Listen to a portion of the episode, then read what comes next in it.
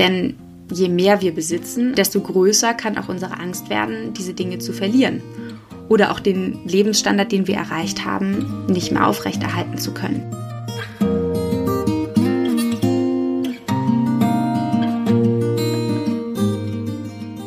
Hallo und herzlich willkommen zu Sinneswandel, dem Podcast für persönliche und gesellschaftliche Transformation.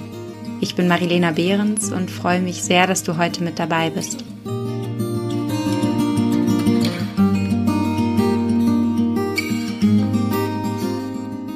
Bedeutet mehr Wohlstand auch gleichzeitig mehr Glück und Zufriedenheit? Um die Frage soll es heute unter anderem in der Podcast-Folge gehen. Und wie ich auf das Thema gekommen bin, weshalb ich heute gerne darüber sprechen möchte, das wirst du in den nächsten Minuten erfahren. Weil angesichts der Klimakrise, das hast du bestimmt mitbekommen, wird in letzter Zeit häufig über die Grenzen des Wachstums diskutiert. Allerdings nicht nur in ökologischer Hinsicht, also dass wir über die planetaren Grenzen hinaus leben, sondern eben auch bezogen auf die Art und Weise, wie wir wirtschaften, also auf ökonomischer Ebene.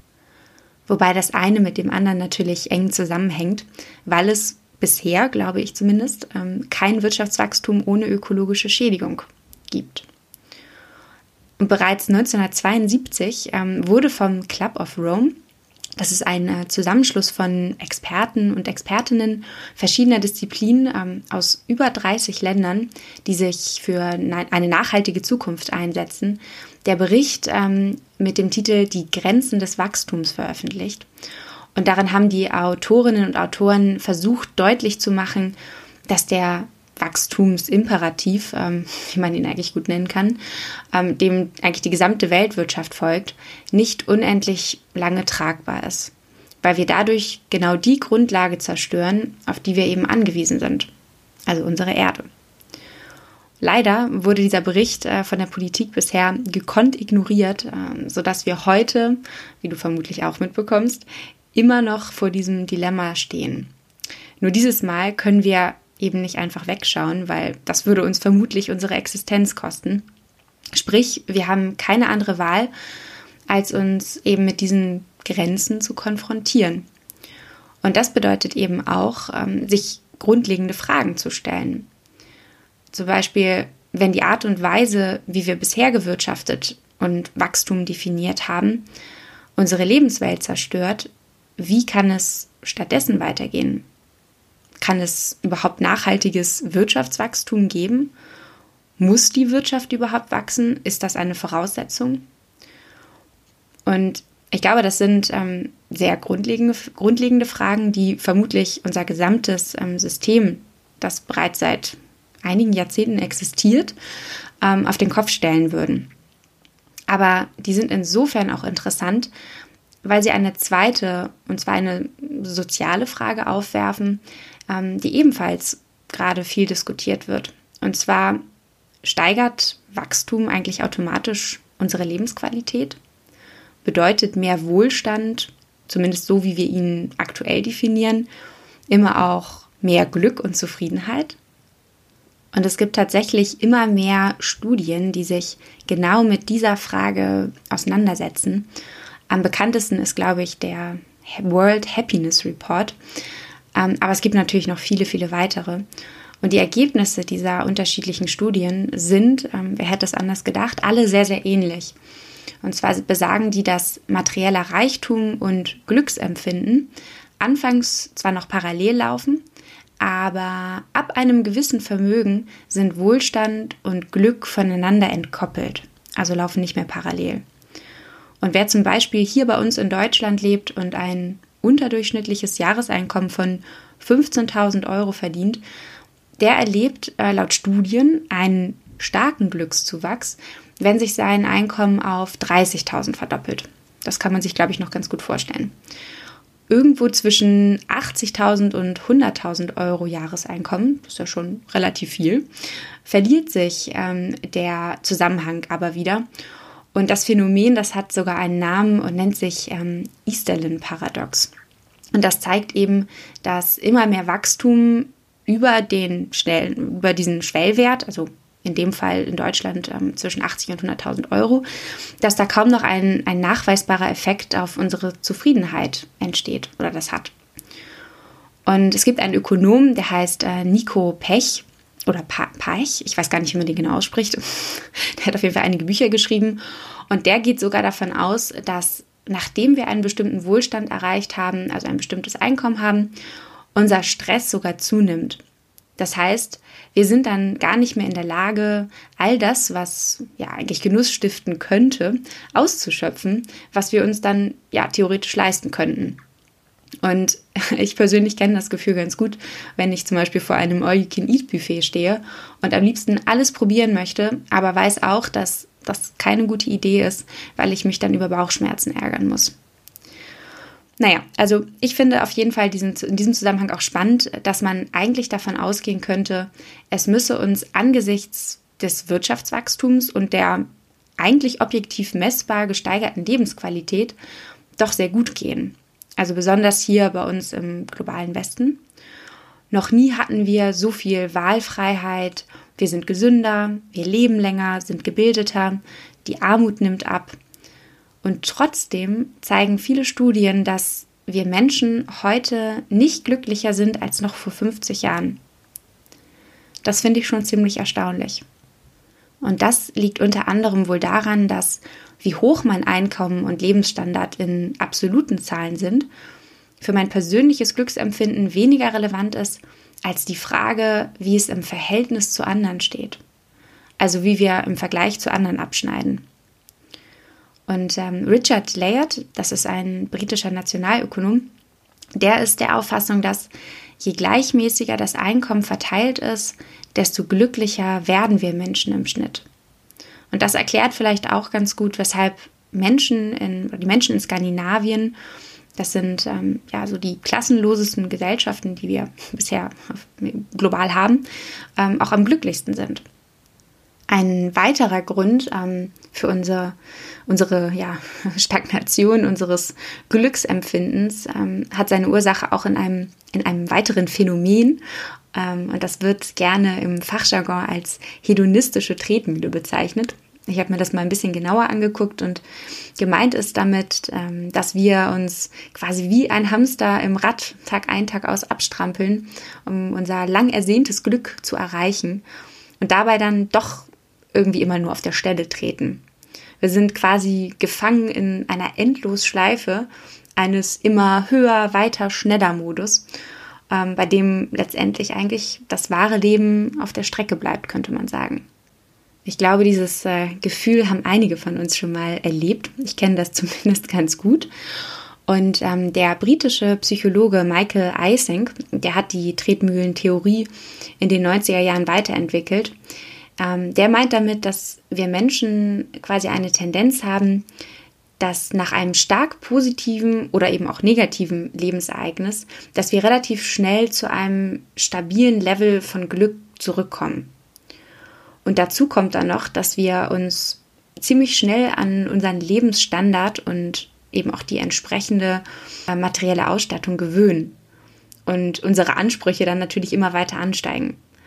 Das heißt, das, was uns früher mal glücklich gemacht hat, das ähm, tut es dann heute oft nicht mehr.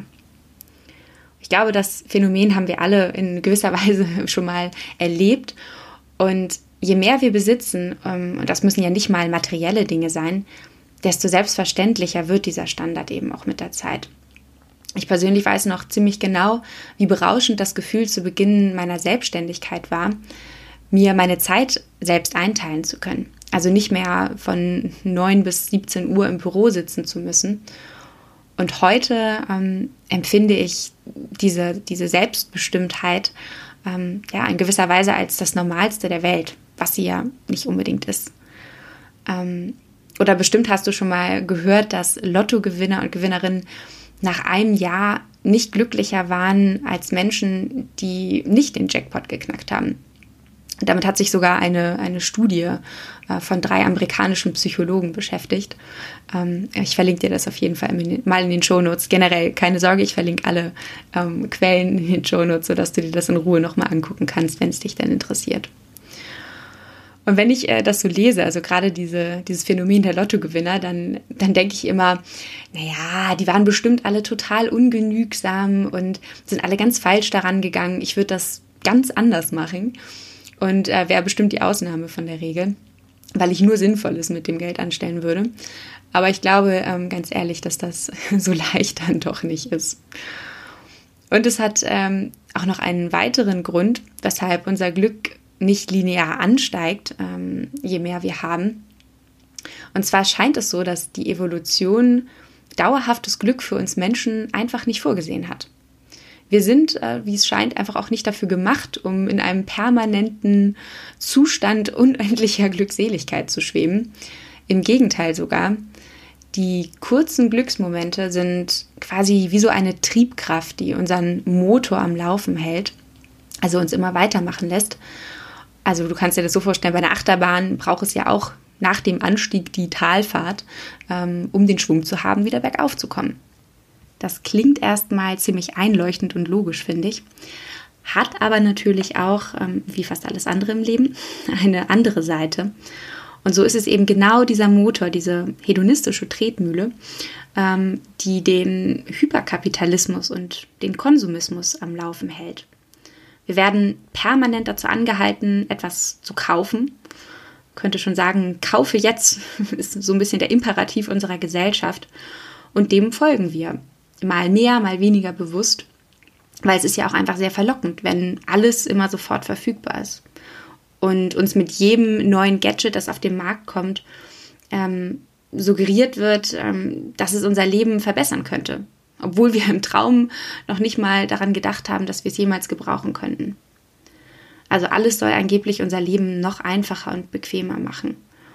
Und so habe ich manchmal das Gefühl, dass wir uns eigentlich ja, degradieren von einem selbstbestimmten Menschen hin zum getriebenen Konsumenten. Und wie du vermutlich weißt, wird mit jedem Kauf ähm, werden kurzzeitig Glückshormone ausgeschüttet. Aber weil die Freude über den Kauf eben nicht lange anhält, kommt das Gefühl, sich durch einen weiteren Kauf immer wieder belohnen zu wollen, immer wieder. Und wenn nicht, dann können wir uns ziemlich sicher sein, dass die Industrie mit geplanter Obsoleszenz schon dafür sorgen wird. Ähm, gemeint ist damit, dass Dinge wie zum Beispiel dein Smartphone einen eingebauten Mechanismus haben, ähm, durch den sie dann eben alle ein bis zwei, äh, nach ein bis zwei Jahren äh, kaputt gehen, sodass du dir dann immer wieder was Neues kaufen musst. So ging es mir zumindest jetzt gerade erst letztens wieder mit meinem Smartphone, worüber ich mich auch wieder dezent geärgert habe. Und außerdem vermute ich, dass auch gerade diese Vielfältigkeit an Optionen, ähm, die uns heute zur Auswahl stehen, uns auch nicht unbedingt zwangsläufig glücklicher machen. Weil wir ständig das Gefühl haben, irgendwo hätten wir noch eine bessere Entscheidung treffen können. Sei es bezogen auf die Karriere, die Partnerschaft oder bei der Auswahl einer neuen Jeans oder was auch immer. Manchmal habe ich ähm, das Gefühl, dass einige Menschen heute sogar mehr Zeit mit dem Vergleich von Angeboten verbringen, als anschließend, ähm, wenn sie im Besitz des Objekts der Begierde sind. Man könnte auch sagen, ähm, fällt mir gerade ein, wenn ich so an mein früheres BWL-Studium denke, dass die Opportunitätskosten, also alles das, was wir aufgrund unserer getroffenen Entscheidung nicht haben können unser Glück über das, was wir dann haben, kompensieren. Und da stellt man sich doch die Frage, ob es uns dann überhaupt jemals gelingen kann, wirklich glücklich zu werden, wenn wir permanent äh, mit jeder Entscheidung, die wir treffen, eigentlich auch auf so viel verzichten müssen gleichzeitig. Und bevor ich eine Antwort auf die Frage oder eher gesagt meine Meinung äh, mit dir teile, ähm, möchte ich noch einen letzten Punkt ansprechen, ähm, weshalb ich glaube, dass ähm, unsere Lebenszufriedenheit sich eben nicht gespei äh, gespeichert, gesteigert hat. Und der liegt einer oder vielleicht sogar der vermutlich naheliegendsten Ursache zugrunde, nämlich, dass sich mit Geld eben nicht alles kaufen lässt. Und besonders anschaulich wird das ähm, in einer antiken Sage vom König Midas und dem Gold. Und die erzähle ich dir jetzt einfach mal kurz. Und zwar äh, geht die so. König Midas, der hatte einen Wunsch. Und zwar wollte er, dass alles, was er berührt, zu Gold wird. Und da ihm der Gott Dionysus noch einen Gefallen äh, geschuldet hat, erfüllt er eben König Midas diesen Wunsch. Und tatsächlich, alles, was König Midas berührt, das wird zu Gold. Also wenn er einen Zweig abgebrochen hat vom Baum, dann wird er zu Gold. Wenn er einen Stein vom Boden aufhebt, wird dieser zu Gold. Und der König war im ersten Moment unglaublich glücklich. Aber dann äh, kam ein böses Erwachen. Und zwar hat er sich hungrig und durstig an den gedeckten Tisch gesetzt. Und kaum hat König Midas das Brot berührt, ist es zu Gold geworden. Kaum hat er einen, einen Schluck aus seinem Becher genommen, ist es zu flüssigem Gold geworden. Und das heißt, König Midas drohte zu verhungern und zu verdursten. Zum Glück kann man sagen, war aber Dionysos gnädig und hat König Midas zu einem Fluss geschickt, zum Fluss ähm, Paktolos. und dort soll er den Zauber abwaschen. Und das Bad hat tatsächlich geholfen. Und Midas äh, konnte dann wieder essen und trinken. Und es wird erzählt, dass im Fluss Paktolos seitdem Gold zu finden ist. Also die Moral von der Geschichte, da sind wir uns, glaube ich, äh, einig. Von Geld alleine kann man nicht leben und schon gar nicht glücklich werden. Denn es gibt eine ganze Menge Quellen des Wohlbefindens, ähm, die eben nicht der gleichen Anspruchsinflation wie materielle Dinge unterliegen. Wie zum Beispiel Beziehungen, die wir führen oder das Gefühl, etwas Sinnvolles zu tun. Aber die werden eben nicht durch das Bruttoinlandsprodukt gemessen, ähm, wodurch ja unser Wohlstand, äh, unser Wohlstandswachstum äh, gemessen wird. Und darüber hat äh, übrigens schon äh, Robert Kennedy, also der Bruder ähm, des damaligen US-Präsidenten John F. Kennedy, gewitzelt. Und zwar hat er gesagt, das Bruttoinlandsprodukt misst alles außer dem, was das Leben wirklich lebenswert macht. Und ich finde, dass darin schon ziemlich viel Wahres steckt. Denn ob ein Geschäft der Umwelt nützt oder schadet, ob es glücklich macht oder am Unglück anderer Menschen sogar verdient, das ist dem Bruttoinlandsprodukt Schnurzpiep egal. Hauptsache, es wächst. Und das merken wir ja gerade, kann in Zukunft nicht so weitergehen, weil wir dann unsere Erde zerstören. Und der Ökonom äh, Nico Pech, den ich ganz am Anfang schon mal erwähnt habe, der ist sogar der Überzeugung, ähm, dass der ewige Fokus ähm, auf das Wirtschaftswachstum und das Bruttoinlandsprodukt eben als Messwert auch zu einer falschen, weil eben nicht nachhaltigen Politik verführt und die es Unternehmen leicht macht, ihren Shareholder Value zu vergrößern, ganz gleich, ob sie das auf Kosten anderer Menschen oder eben auch der Natur tun. Und hinter den Kulissen wird zwar mittlerweile ähm, auch schon nach Alternativen zum Bruttoinlandsprodukt gesucht. Gibt ja zum Beispiel in Bhutan den ähm, Happiness Index. Ähm, aber den werden wir wahrscheinlich nicht hier in Deutschland haben oder nicht, werden wir nicht übernehmen. Ähm, aber es gibt, wie gesagt, einige andere Alternativen und die den Aspekt der Lebenszufriedenheit auch mit einbeziehen. Zum Beispiel der nationale Wohlfahrtsindex. Ähm, der soll zum Beispiel als Wohlstandsmaßstab auch als eine Art Katalysator für mehr Genügsamkeit sein. Also das heißt im Sinne von mehr Werte statt Mehrwert oder auch für eine Politik der Selbstbegrenzung. Und so ein Plädoyer ist natürlich sehr ehrenwert. Ich persönlich finde das sehr gut. Es ist ja auch umweltpolitisch richtig. Aber dem steht natürlich vor allem Einwand gegenüber, dass ähm, Gesellschaften eben auch im internationalen Wettbewerb stehen. Und daher stellt sich natürlich jetzt die Frage, ob wir es uns als Gesellschaft überhaupt leisten können, nicht mehr zu wachsen. Sprich, bewusster und damit weniger zu konsumieren. Das ist natürlich keine leichte Frage, die sich äh, vermutlich hier auch nicht auf die Schnelle beantworten lässt. Aber eine Wissenschaftlerin, die sich mit dem Thema sehr intensiv auseinandersetzt und die ich für ihre Arbeit ähm, enorm schätze, das ist Maja Göpel. Ähm, die habe ich übrigens auch schon für den Podcast angefragt und hoffe, dass ich schon bald mit ihr über die Möglichkeiten, wie sich Wachstum neu definieren lässt, ähm, sprechen kann. Die hat da auf jeden Fall mehr Expertise als ich in dem Bereich. Ähm, also auch wenn sicherlich größere systemische Umstrukturierungen notwendig sind, müssen wir, glaube ich, als Individuum nicht darauf warten, bis das umgesetzt wird, sondern wir können eben auch mit unserem tagtäglichen Sein und Tun und vor allem den Entscheidungen, die wir treffen, ähm, unser Wohlbefinden unabhängig von unserem materiellen Wohlstand und einem ständigen schneller, besser, weiter, mehr eben steigern. Und das vor allem eben auch langfristig und nachhaltig und nicht nur mal schnell durch einen weiteren Kauf. Und als ich ähm, die Folge vorbereitet habe, musste ich ähm, persönlich an das Höhlengleichnis von Platon denken. Vielleicht hast du das schon mal gelesen oder auch damals in der Schule durchgenommen, in dem Menschen, ähm, die normalerweise angekettet vor einer Wand in einer Höhle sitzen, auf der sie Schattenspiele sehen. Ähm, die werden befreit und haben so die Möglichkeit, hinter die Kulissen zu blicken und erkennen dadurch eine ganz neue Welt. Vielleicht sogar die Wahrheit. Und auf das 21. Jahrhundert, also auf unsere Zeit übertragen, könnte die Höhle bzw. die Schattenwelt stellvertretend für unsere mediale Filterblase stehen, aus der wir uns auch durch Bewusstwerdung und vor allem kritisches Hinterfragen befreien können und wahrscheinlich auch müssen. Zumindest zu einem Teil. Und ähnlich wie eben auch im Höhlengleichnis ist dieser Prozess eben mit Anstrengung verbunden und bestimmt nicht immer ein Zuckerschlecken.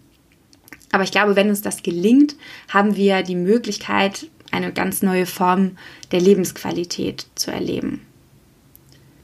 Fragt sich natürlich, wie uns das gelingen kann. Ich glaube zum Beispiel, indem wir uns fragen, was wir wirklich brauchen, welche Dinge wir besitzen, uns wirklich glücklich machen.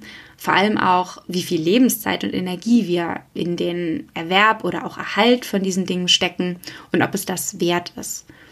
Denn je mehr wir besitzen an Hab und Gut, an Dingen, desto mehr Zeit nehmen die natürlich auch in Anspruch und desto größer kann auch unsere Angst werden, diese Dinge zu verlieren oder auch den Lebensstandard, den wir erreicht haben, nicht mehr aufrechterhalten zu können. Ich glaube sogar, wenn es immer so weitergehen würde wie bisher und wir uns in keinster Weise unseren Konsum hinterfragen würden, dass wir irgendwann durch diese Übersättigung und zum Teil Abstumpfung, durch diesen ungebremsten Konsum sogar, ja, dass der uns zu so einer Anhedonie führen könnte. Also der Unfähigkeit, wirklich Freude empfinden und genießen zu können. Und damit genau das nicht passiert, hilft es eben, glaube ich, bewusster und achtsamer zu leben die Dinge, die wir haben, wertzuschätzen, vielleicht sogar ab und an mal auf was zu verzichten, nur um uns wieder bewusst zu werden, dass es eben keine Selbstverständlichkeit ist.